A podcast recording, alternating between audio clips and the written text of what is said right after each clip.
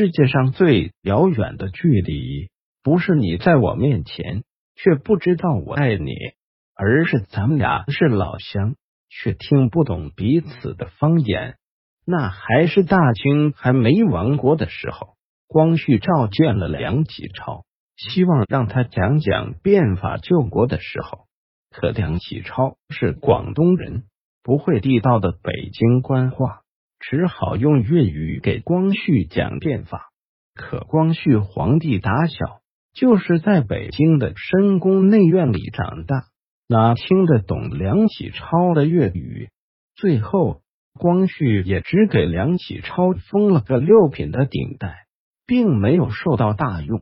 你说，要是但凡两个人能听明白对方在讲什么，兴许大清就不会这么快亡了。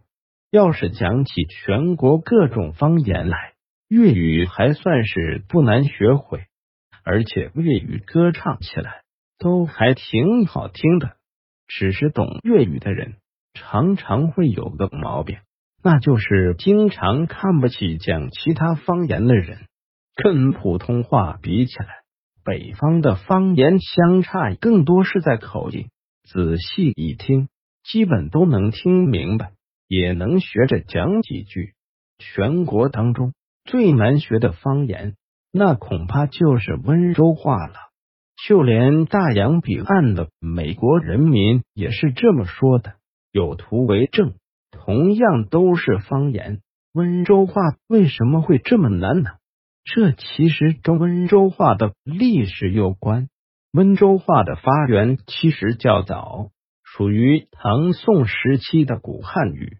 当时唐朝和宋朝末年，北方中原一带战乱频繁，有很多人就渡过长江，迁徙到了南方。而南方江浙一带又大多是说吴语，注吴语至今约有三千多年历史，是中国七大方言之一，其语言特性接近于中古雅言。这些迁徙到南方的汉人，又跟当地的方言进行了同化混合，于是又多了各种的方言。而现在所学的普通话是以北京官话为基础，河北省承德市滦平县作为一般采集地。这样一来，现在所学的普通话，不管是从读音上，还是从字面意思上，都跟南方的这种吴语相差很大。温州话在吴语中，又算是一个比较有特点的分支。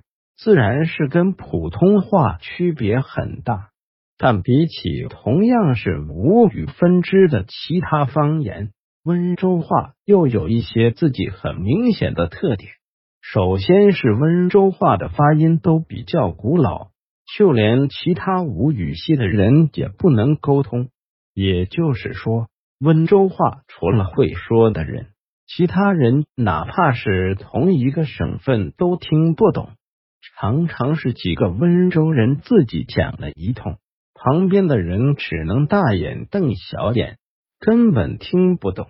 其次就是温州话的内部也有一些差别，可能是同一个市里的人都听不懂对方的温州话，往往是隔了不同的村子，口音都会有一些改变。对于从小不在温州长大的人来说，想要学会温州话，可能比考上托福、雅思还难吧？据说当年抗战的时候，为了保证我方的电情报不被日本人窃听，就让接线两边的话务人员换成了温州老乡。结果日本的情报人员一直搞不明白，这到底是什么密码本编译出来？关注微信公众号。脑洞外星人，一个研究地球历史的外星人。